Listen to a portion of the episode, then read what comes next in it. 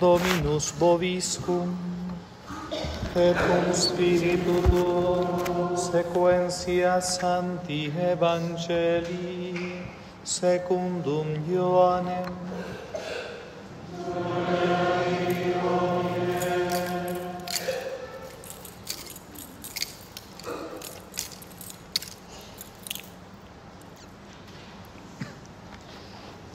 En aquel tiempo se celebraron unas bodas en Caná de Galilea y estaba la madre de Jesús allí. Fue también invitado Jesús con sus discípulos a las bodas. Y llegando a faltar vino, la madre de Jesús le dice, no tienen vino. Le respondió Jesús, mujer, ¿qué nos va a ti y a mí? Aún no ha llegado mi hora. Dijo su madre a los que servían, haced todo cuanto él os dijere. Había allí seis cántaros de piedra destinados a las purificaciones judaicas, cabiendo en cada uno dos o tres metretas. Y Jesús les dijo, llenad de agua los cántaros. Y los llenaron hasta el borde. Y Jesús entonces les dijo, sacad ahora y llevad al maestresala. Y así lo hicieron. Y luego que gustó el maestresala el agua hecha vino, como no sabía de dónde era, aunque los sirvientes lo sabían, porque habían sacado el agua, llamó al esposo y le dijo, todos suelen servir al principio el buen vino, y después que los convidados están alegres, entonces sacan el más flojo. Pero tú reservaste el buen vino para lo último. Este fue el primer milagro que hizo Jesús en Caná de Galilea y manifestó su gloria y creyeron en él sus discípulos.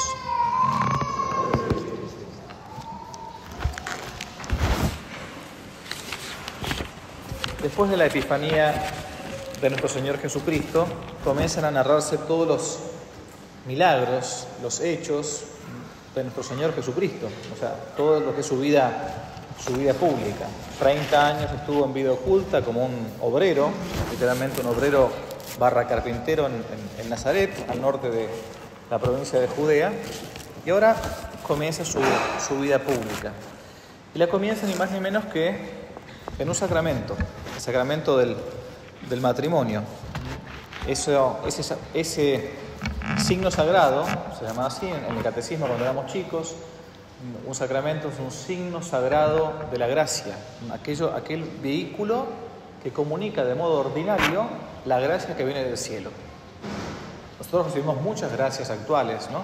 Pero la gracia llamada santificante viene normalmente por medio de los sacramentos. Es el modo ordinario de llegar al cielo. Así, en el catecismo decimos eso. Y la inmensa mayoría de las personas que están en la tierra, cuando son bautizadas, digo, normalmente tienen esta vocación, la vocación al matrimonio. Es muy pequeño el número, así como los dos escogidos, es muy pequeño el número de aquellos que Dios quiere llamar a la vida de mayor intimidad, a la vida consagrada o al ministerio sacerdotal. Y pocas veces los curas predicamos de esto, de este modo habitual en que un varón y una mujer, hoy hay que aclarar todo, un varón y una mujer llegan a alcanzar la gracia santificante. Esta unión entre uno y una, como si fuera un eslabón unido, que misteriosamente dan el sí en un momento de su vida, a veces más jóvenes, a veces más grandes, a veces dirán, ¿para qué me metí en esta? Yo no sabía todo lo que implicaba la letra chica del contrato. Pero así todo, Dios va mandando la gracia en cada momento, a pesar de las cruces, a pesar de los problemas que tienen que haber, porque están en el programa, para llegar al cielo. ¿Cuándo instituyó Jesucristo este sacramento? Se preguntaba Lutero, el revolucionario Lutero, padre del protestantismo. Dice, no hay en el Evangelio ningún lugar en que Cristo, decía así, no hay ningún lugar en el Evangelio donde Jesús haya dicho, yo elevo este contrato natural a la dignidad de sacramento. Por eso, inicialmente el fraile alemán, apóstata, cismático, solamente aceptó al principio el bautismo y la Eucaristía Después sus secuaces, los secuaces de Lutero, hasta dejaron de lado la Eucaristía. Perdieron la sucesión apostólica, no tiene más Eucaristía, ¿no? No tiene más, salvo el bautismo, por lo general, que es válido en muchas de estas sectas protestantes, el resto no, prácticamente no, no, no lo aceptan, ¿no?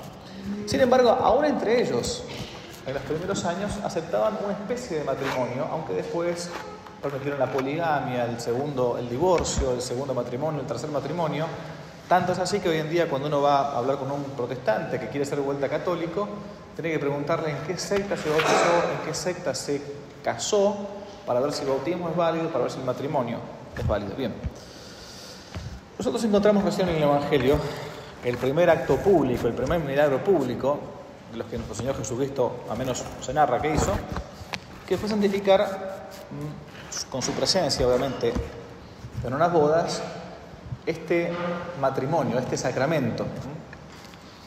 Algunos dicen, bueno, no, no santificó el matrimonio, en las bodas de Cana santificó el vino. No, bueno, eso dicen los borrachos, ¿no? Pero la verdad lo que santifica es la unión propia entre varón y mujer, ¿no? Hizo un milagro, un milagro incluso a pedido. Mujer, ¿qué tengo que ver yo con esto? No llegó mi hora todavía, le dice la Virgen Santísima. Es como que la Virgen lo insta, lo apura a Cristo para que comience a hacer un milagro, ni más ni menos que en una fiesta, en una boda. Y después de esto entonces lo declara indisoluble. Por eso el hombre dejará a su padre y a su madre, ya no serán los dos uno, sino una sola carne, no serán dos, sino una sola carne. San Pablo va a estampar con su firma en la carta a los Efesios lo que es el matrimonio cristiano, diciendo, este es un sacramento grande, sacramento significa también misterio, es un misterio grande, el que hay entre Cristo y la iglesia. Así como Cristo se casa con su cuerpo místico, que es la iglesia, son todos los bautizados, la analogía de San Pablo es, esa es la unión análoga que hay entre un hombre y una mujer. No hay disolución. Después de Cristo, el matrimonio va a ser siempre tratado por la Iglesia como un sacramento.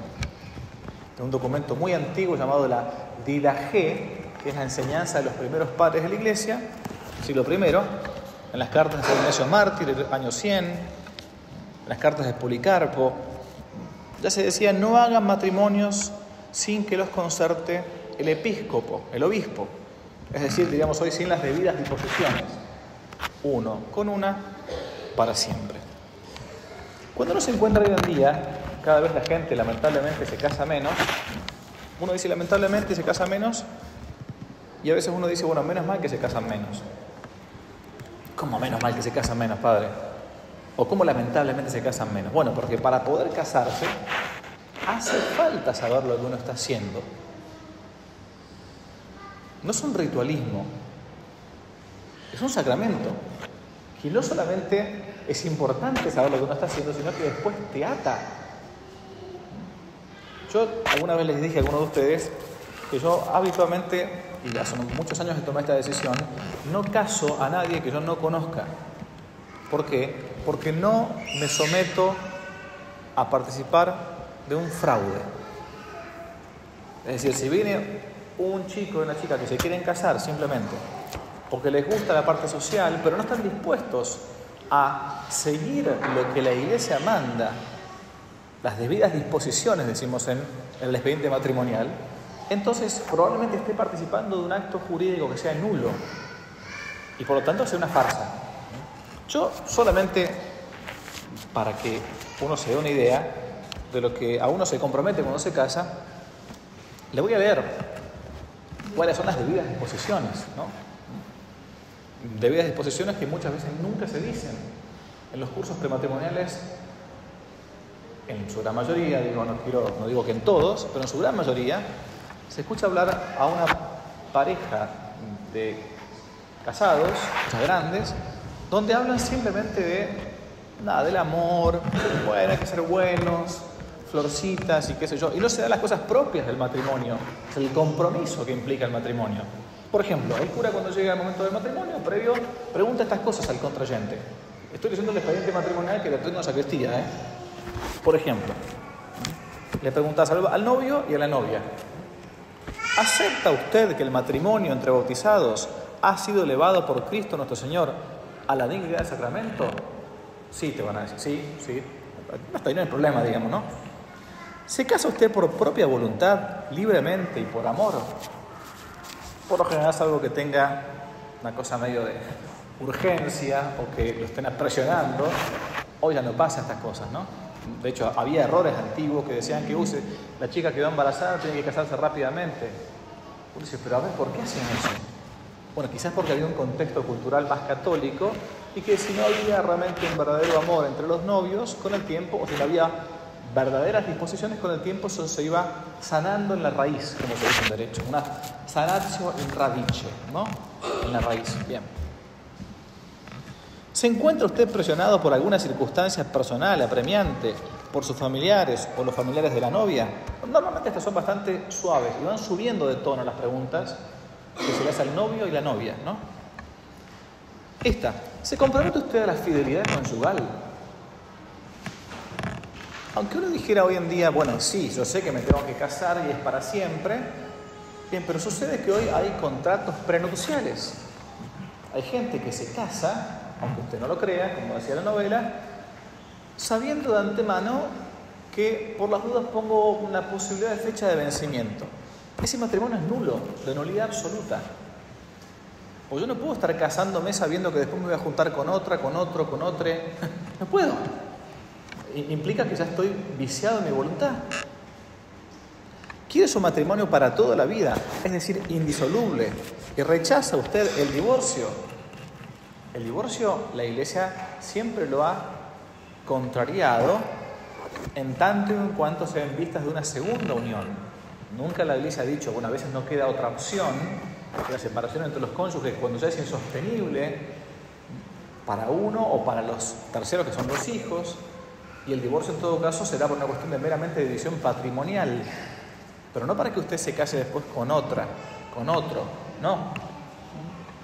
Quiero su matrimonio para toda la vida, es decir, indisoluble, aunque ustedes no lo crean, hay mucha gente que no está dispuesta a esto. Y si no está dispuesta, mejor que no se case. Acepta que uno de los fines del matrimonio es la procreación. Cuando uno escucha a veces a algunos que se van a casar y uno dice, bueno, y y, enseguida van a tratar de tener chicos y todo, ¿no? Ah, no, nosotros vamos a, planificar la... la no hay término más espantoso para un cristiano que la planificación familiar. A ver, pasa que estamos acostumbrados a los términos, estamos acostumbrados a las palabras. Ah, no, sí, la planificación familiar. No, no, pero con, ojo, con billings o con, o con ciento térmico, con lo que... O sea, la obligación inicial de dos contrayentes no es tener hijos, pero es poner los medios para que si Dios quiere, Dios envíe vida. Porque Él es el dueño de la vida. Vos sos el dueño de la administración de la vida en todo caso. Pero el dueño es el Señor. Planificación familiar. ¿No?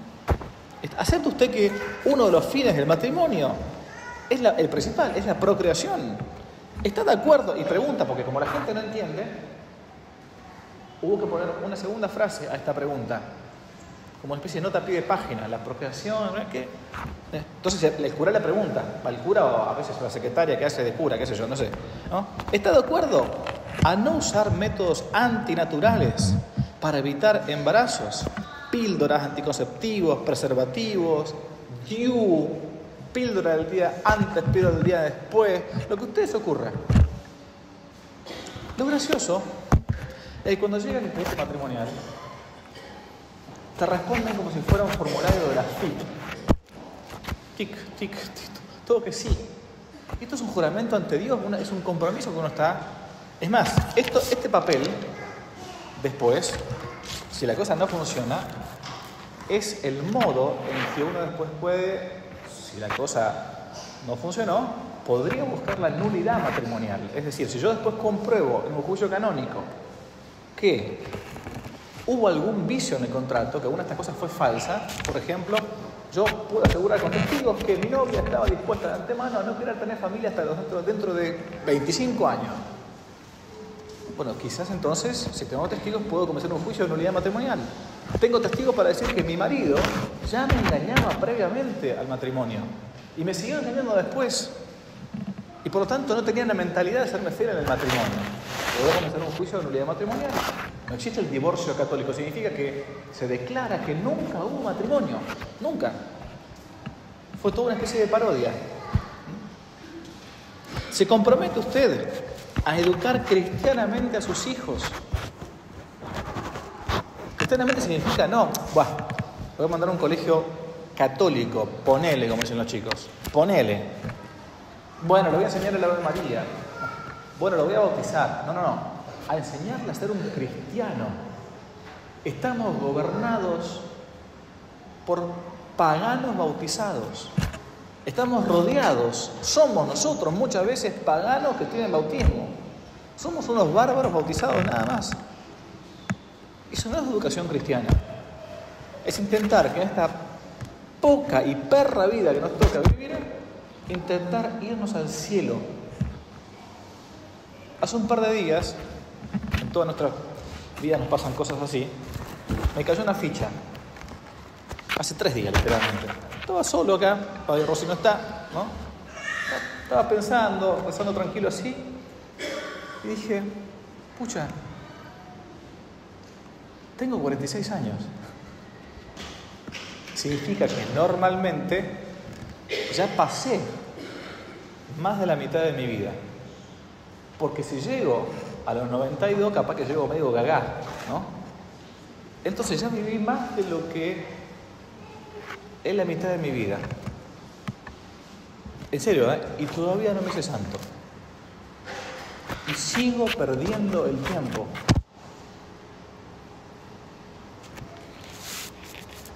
¿Se compromete a educarlo cristianamente? Sí, seguro, tic. ¿Se compromete a ayudar al cónyuge? A que tengo al lado, a que me toque. En las diversas circunstancias de la vida, en las, como decía, se decía antes, en la salud, tanto la salud como la enfermedad, en la pobreza como en la prosperidad, amándolo y respetándolo hasta que la muerte lo separe. Sí, ping, adelante, adentro. Sí. Pero resulta que después cuando vienen las cruces uno tiene ganas de matarlo. ¿Acepta su novio o su novia el matrimonio sacramental como único e indisoluble?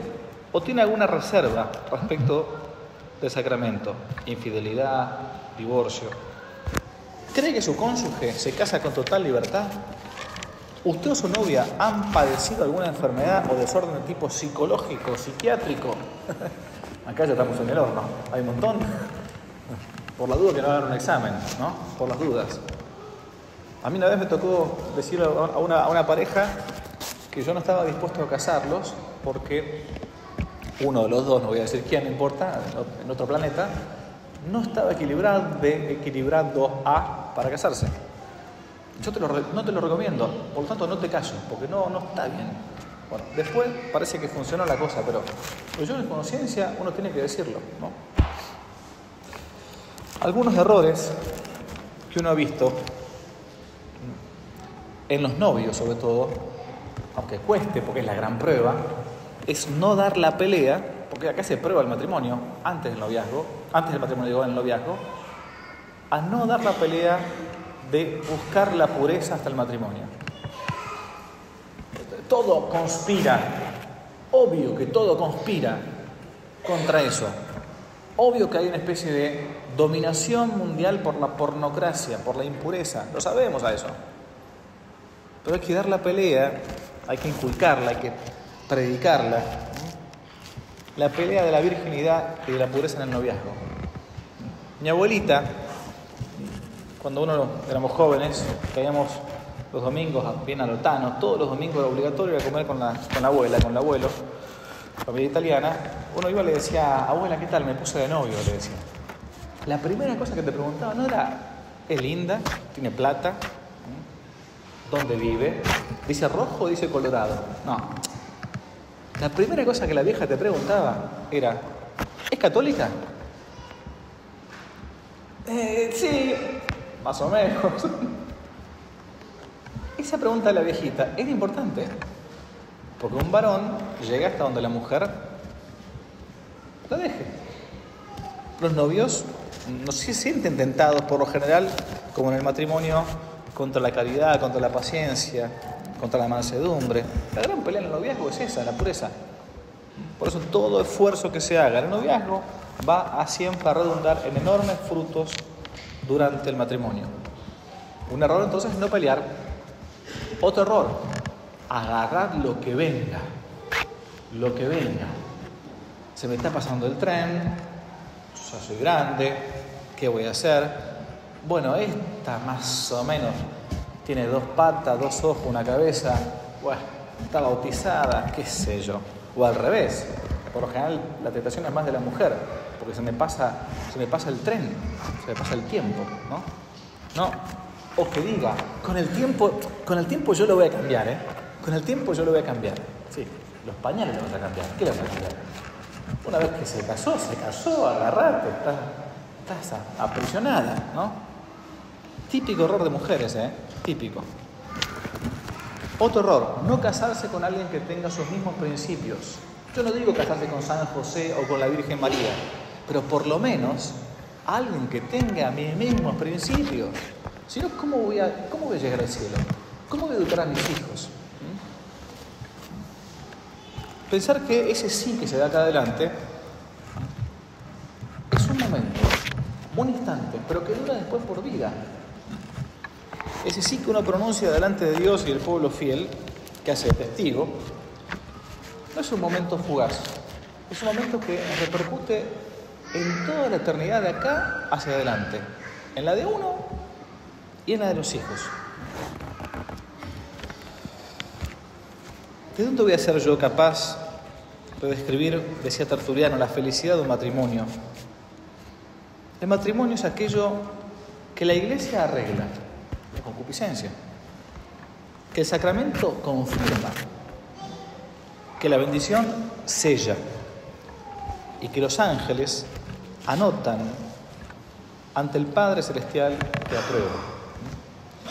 Pidamos por la fidelidad, hoy que se recuerdan las bodas de Caná, por la fidelidad, por la felicidad y la fecundidad de aquellos que han sido llamados al matrimonio sacramental. Ave María Purísima.